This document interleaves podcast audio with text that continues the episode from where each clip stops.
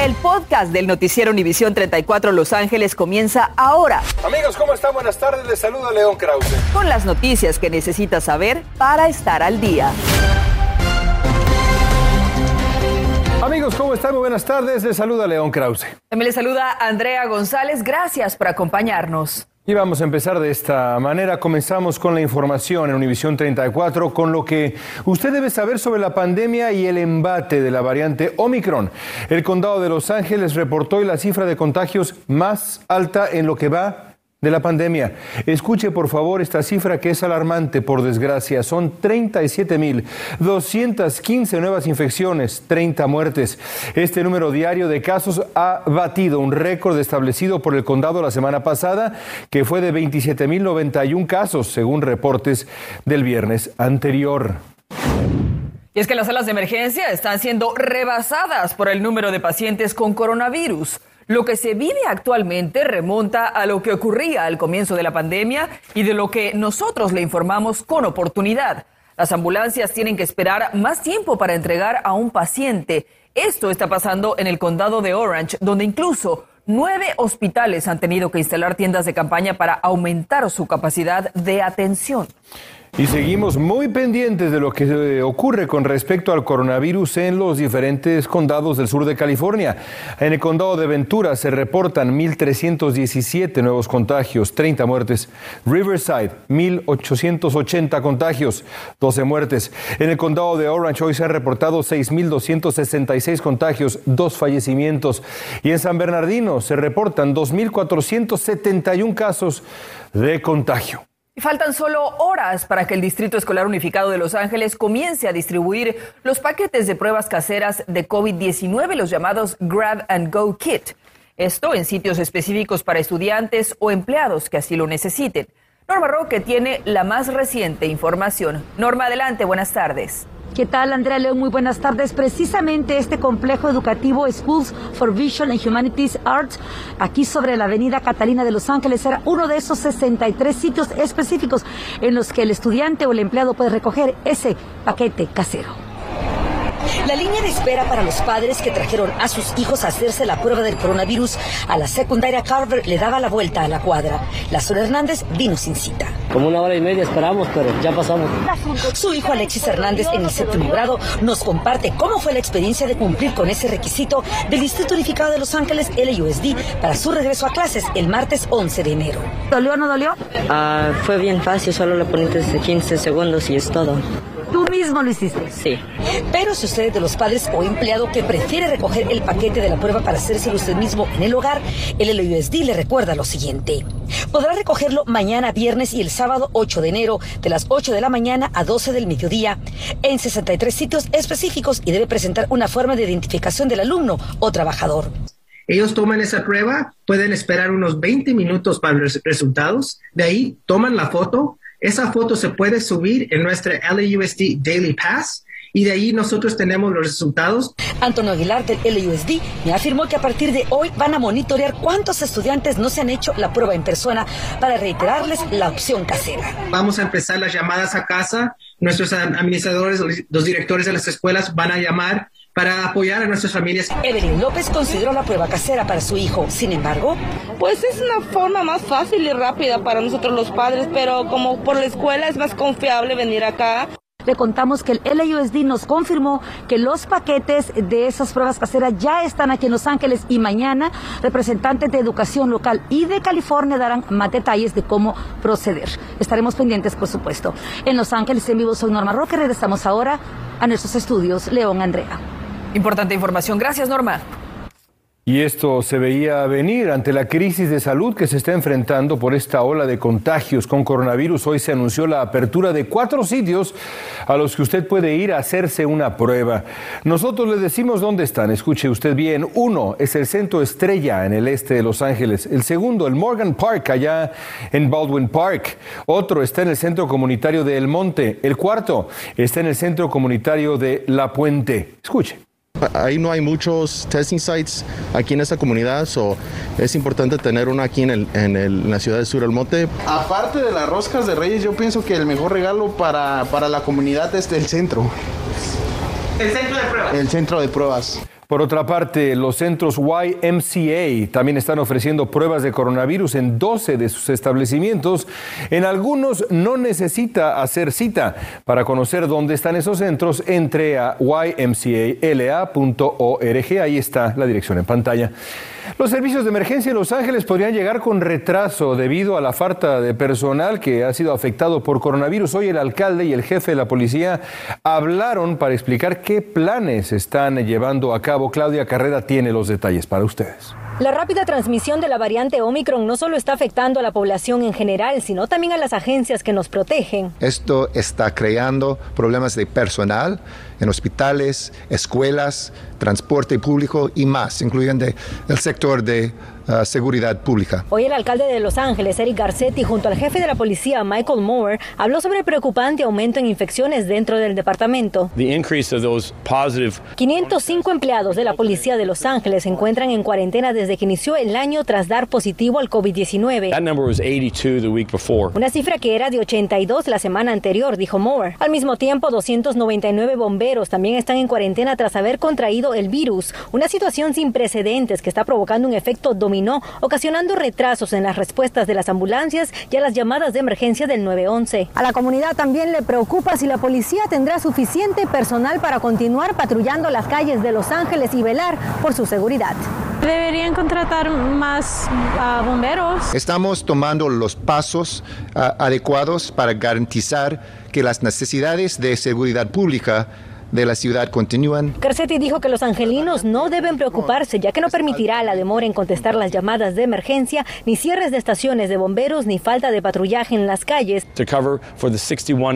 Moore recalcó que tendrán personal adicional para cubrir los puestos de los 61 agentes del 911 que están recuperándose del coronavirus. Y el alcalde confirmó que estará autorizando fondos adicionales para pagarles a los agentes que están cubriendo los turnos de los oficiales que aún se están recuperando del COVID-19. Con esta información vuelvo contigo al estudio. Yo soy Claudia Carrera desde Los Ángeles.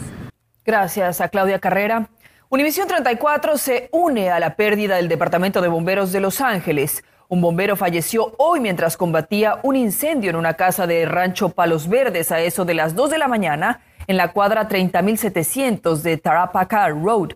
El bombero de la estación 83, identificado como Jonathan Flagger, de 47 años de edad, fue abatido por el humo y las llamas, y aunque sus compañeros lo pudieron sacar y lo transportaron al hospital, desafortunadamente no logró sobrevivir. Today's fatality, today's loss is a reminder that life is fragile and firefighters' lives are fragile. Jonathan Flagger era un veterano del Departamento de Bomberos que trabajó 21 años al servicio de la comunidad y hoy sus compañeros lo despidieron con un sentido homenaje. Un televidente se comunicó a nuestra redacción acá después de haberle pagado a un contratista miles y miles de dólares por trabajos que luego no realizó. Osvaldo Borraes, por supuesto, investigó y habló con la oficina estatal que ahora está mirando más cerca las acciones de ese contratista para verificar cuántas más personas han caído en situaciones similares. Osvaldo, adelante. Así es, Leo Noticias Univisión 34 está precisamente no solamente averiguando, pero hablando y tratando de encontrar respuestas. Esto fue lo que le quedó al dueño de esta propiedad. Pagó miles de dólares para que un contratista le hiciera el trabajo y se quedó con todos los materiales y sin ninguna solución. Nomás nosotros queremos nuestro dinero, queremos lo que es de nosotros y que usted, pues, no, ya, ya deje de hacer esto con la gente a la gente que son inocentes, que no sé qué tiene en su corazón. hijo le pagó 8 mil dólares a un contratista que le iba a cobrar un presupuesto total de 16 mil dólares por trabajos de remodelación en su propiedad en la ciudad de Southgate, pero... Desde diciembre 10 los está nomás los lleva en vueltas. Dice que va a llegar un día y luego los habla y dice que no, no puede llegar. Y nos ha hecho eso seis veces.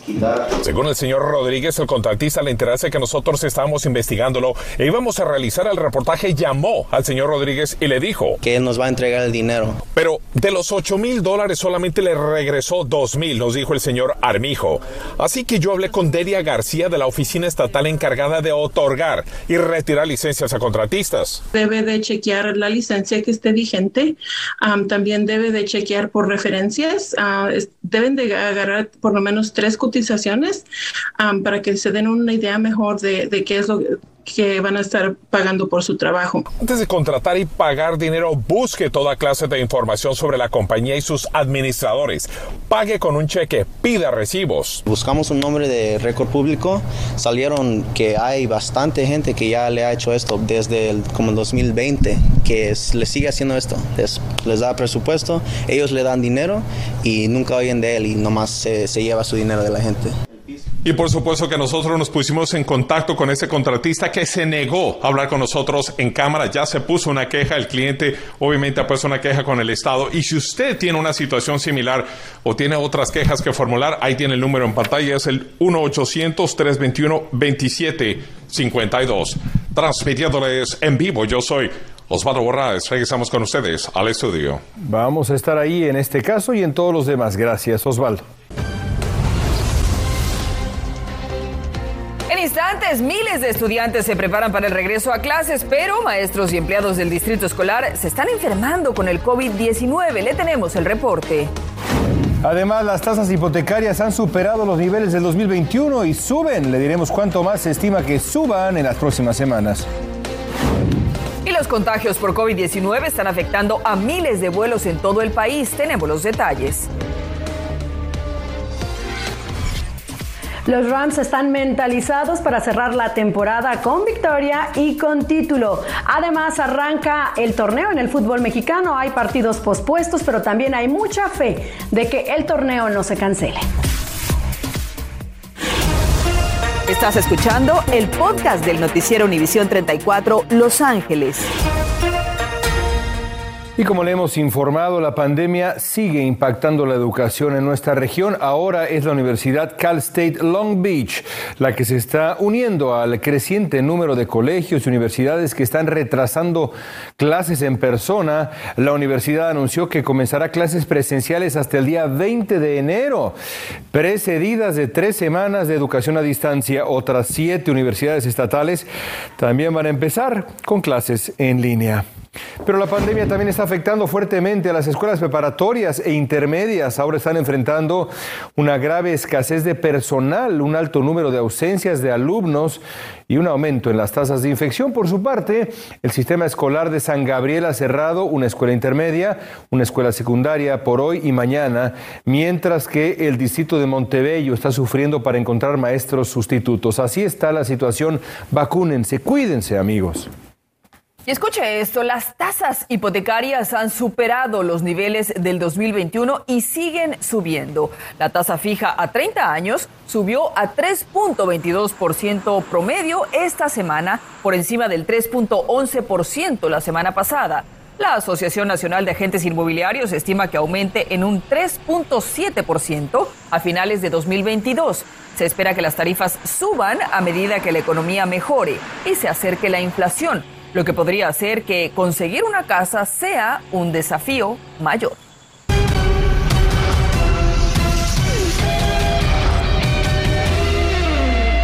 Tiempo de los deportes con Diana Alvarado. Diana. León, muchas gracias. Como siempre, me da mucho gusto que nos acompañen. Bueno, esta tarde arranca el torneo del fútbol mexicano con dos partidos pospuestos por contagios: el Tigre Santos y el Toluca Pumas. América el conjunto de Coapa también reporta casos.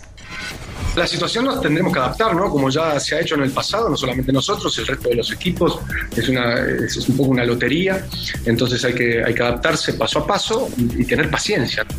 afrontamos el, eh, el torneo con, mucha ilusión, eh, con energías renovadas, eh, con ganas de arrancar ¿sí? Y, de disfrutar del fútbol que, tanto nos gusta a todos, ¿no? deporte apasionante que esperemos que, que no se tenga que parar.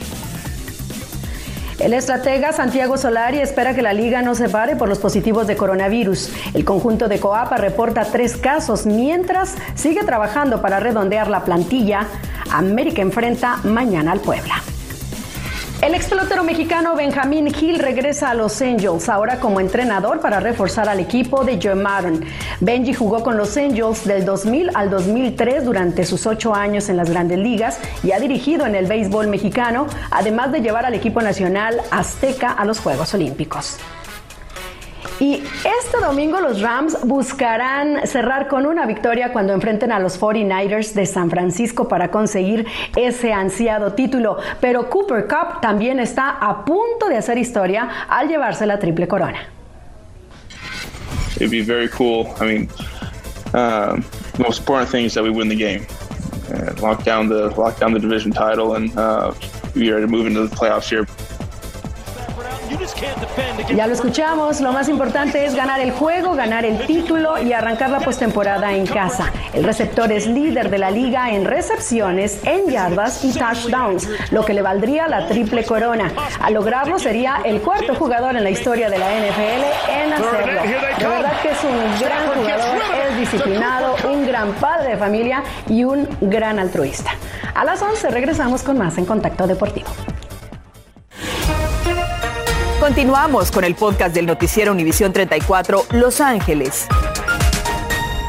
Fíjese que las aerolíneas están cancelando y retrasando más vuelos debido a que más empleados se reportan enfermos, mientras que otros dieron positivo a la prueba de coronavirus, pero no tienen síntomas. Según el sitio de seguimiento de vuelos Flight Aware, se han cancelado más de 160 vuelos hasta esta tarde y retrasaron más de 130 en todo el país. United está ofreciendo a los pilotos que acepten viajes adicionales hasta tres veces su pago normal durante este mes. A un año del violento asalto al Capitolio en Washington, el presidente Biden arremetió hoy contra el expresidente Donald Trump, aunque no mencionó su nombre. Dijo que el presidente anterior había creado una red de mentiras sobre los resultados de la elección que le dieron la presidencia a Biden e impulsó después el reprobable ataque. Dijo que Trump no solo había perdido las elecciones, sino que intentó bloquear la transferencia pacífica de poder, pero fracasó. Qué terrible fue aquel día. Volvemos. Llegó el Día de los Tres Reyes Magos, una celebración que es muy arraigada, muy arraigada entre nuestra comunidad. Y claro, no hay celebración si no hay rosca en la mesa, que simboliza el nacimiento de Jesús y cómo tuvo que ser ocultado para salvar su vida. Las frutas cristalizadas que adornan el pan simulan las joyas de los reyes que se traducen en amor, paz y felicidad. Así que si usted corta la rosca y encuentra el niño, pues ya sabe, tiene el compromiso de hacer tamales para compartir el 2 de febrero. Y nuestra productora Susana Mesa ya está en ese grupo. Y eso que nos trajeron muchas roscas acá en el 34, de verdad hubo degustación. Bueno, a las 11 una madre y su hija murieron durante un accidente provocado por una conductora aparentemente bajo la influencia del alcohol, pero ante la falta de pruebas, la sospechosa fue liberada inmediatamente. Esta noche escuchamos la plegaria de justicia de esta familia. Además, usted, un familiar, ha llamado a la oficina del Seguro Social para resolver un problema y no le contestan o le cuelgan el teléfono. Bueno, a las 11 investigamos qué puede hacer para obtener respuestas. Con eso y mucho más lo esperamos aquí a las 11 de la noche. No más rosca, ya cerramos el maratón Guadalupe Reyes en esta estación por lo menos, Andrea González. Gracias por escuchar el podcast del noticiero Univisión 34 Los Ángeles. Puedes descubrir otros podcasts de Univisión en la aplicación de Euforia o en univision.com diagonal podcasts.